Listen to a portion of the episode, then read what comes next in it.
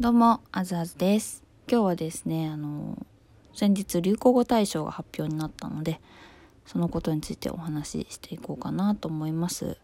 結構ね、こう、流行語がノミネートされて、まあ、バーって見たんですけど、まあね、フワちゃんとか、あつ森はじめね、他には、やっぱりコロナ関連が多かったですね。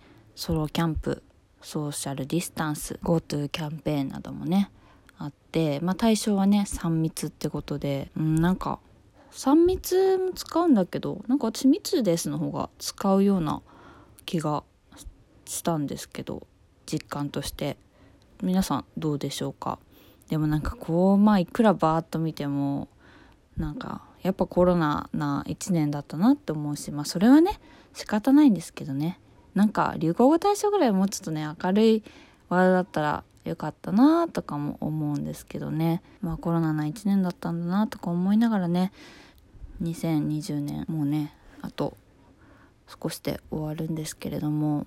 まあね今年私はゆっくり過ごしながらそうたくさん遊んででまあちょっと美容は気をつけたいなみたいな1年にしようと思ってたんですね、まあ、結婚式もあるから。でもまあ結婚式も伸びてライフプランも全部後ろ倒してそのね今年だから結婚式して新婚旅行行ってとか考えちゃうわけです。ゆっくりしてみたいな。もうそれも全部なくなってしまって正直自分の予定がめちゃめちゃ私は狂ったのでうんなんかどうしようと思う。1年だったんですけどしかもなんかめっちゃ大作会真っ只中なんですよね。今年来年と。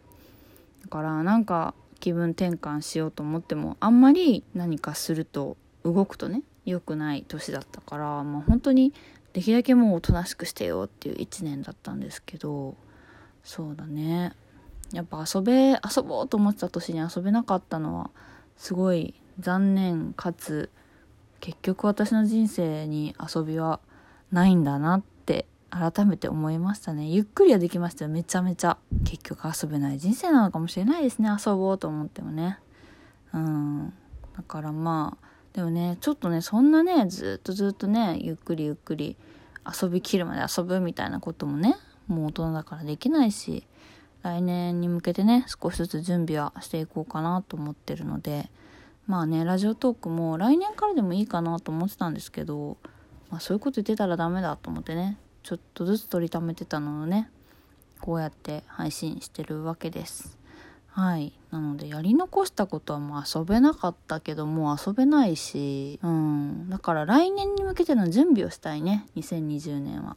うん。2021年はまあね今年はゆっくりするっていうのは決めてたんだけどまあねまあ大作会で運気も良くないんだけどなんか裏運気って言って自分がいつも発揮するのと違う能力を発揮する年らしいので、まあ、勉強したりとかまあね今いろいろ準備してることもあるので、まあ、それをねちょっと力を入れて、まあ、結構頑張らないといけない年かなって私個人的には思ってますのでね何事もね準備が大事なのでね急に「よしやるぞ!」って言ってもやっぱねそれまでの積み重ねがないとね何もできないので私はしっかり準備をしていくタイプなのでうん準備をして2021年楽しくね何事もなく過ごせるようにしたいなと思ってます。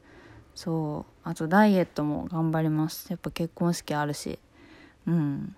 なんかね私アップルウォッチを健康維持のためにつけてるんですけどあのー、なんかリングがあるんですよね。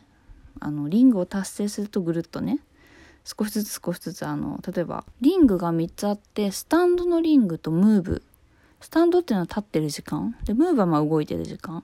でもう一個なんだっけなトレーニングみたいな感じのがあるんですけどまあできるだけ家でトレーニングはしてるのでトレーニングは完成するんですよね外出しない日でも。でもやっぱスタンドがねやっぱ全然だね。やっぱ家にと座ってる時間がどうしても長いからやっぱその外に出て働く当たり前の動きが本当に大事だったんだなと思うんですよね。もういつもトレーニングがぐるっといくんですよ。でスタンドがまあちょこって感じ。ムーブはまあ半分ぐらいのリングがいくっていう。うんなんか本当運動不足どうしようもないなって意識してもねこれだから。でも買い物をねちょっと行くにしてもいけないから、まあ、散歩とか、まあ、ランニングは週1回やってるんですけどね。うんなかなかねバランスがねやっぱ日常って動いてたんだなと思いながらね。という言い訳もねもうそろそろ12月ね入ったので私もやめて、まあ、徐々にね気をつけつつ外に出たりとか。うん。やっぱしていこうかなと思ってます。はい。でねもうラストこの一冬なんでね皆さんもコロナ気をつけてね流行語のね3密気をつけてね行きましょう。っていう感じの今日の配信でした。なんかいろいろ喋りましたね。流行語大賞から始まり。今年やり残したこと来年のこと。